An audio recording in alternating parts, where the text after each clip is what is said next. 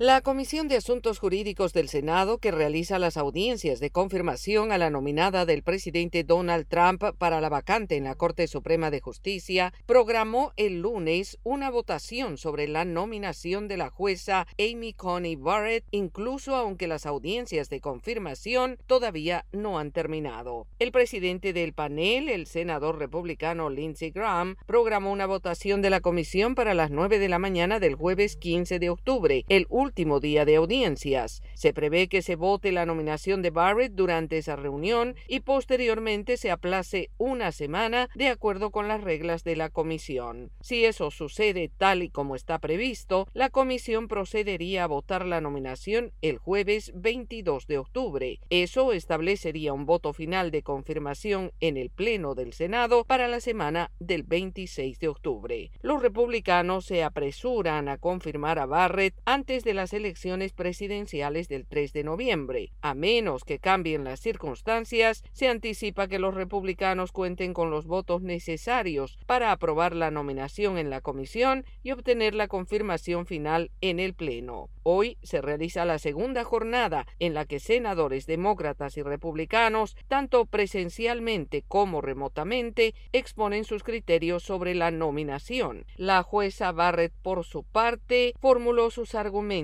de apertura en base a su criterio sobre el respeto a las leyes. Creo que los estadounidenses de todos los orígenes merecen una Corte Suprema independiente que interprete nuestra Constitución y nuestras leyes tal y como están escritas. Creo que puedo servir a mi país desempeñando ese papel, dijo. En tanto, el riesgo del COVID-19 está latente en la sala donde se realizan las audiencias, pese a que se han extremado las medidas de previsión y bioseguridad. Yoconda Tapia, Voz de América, Washington.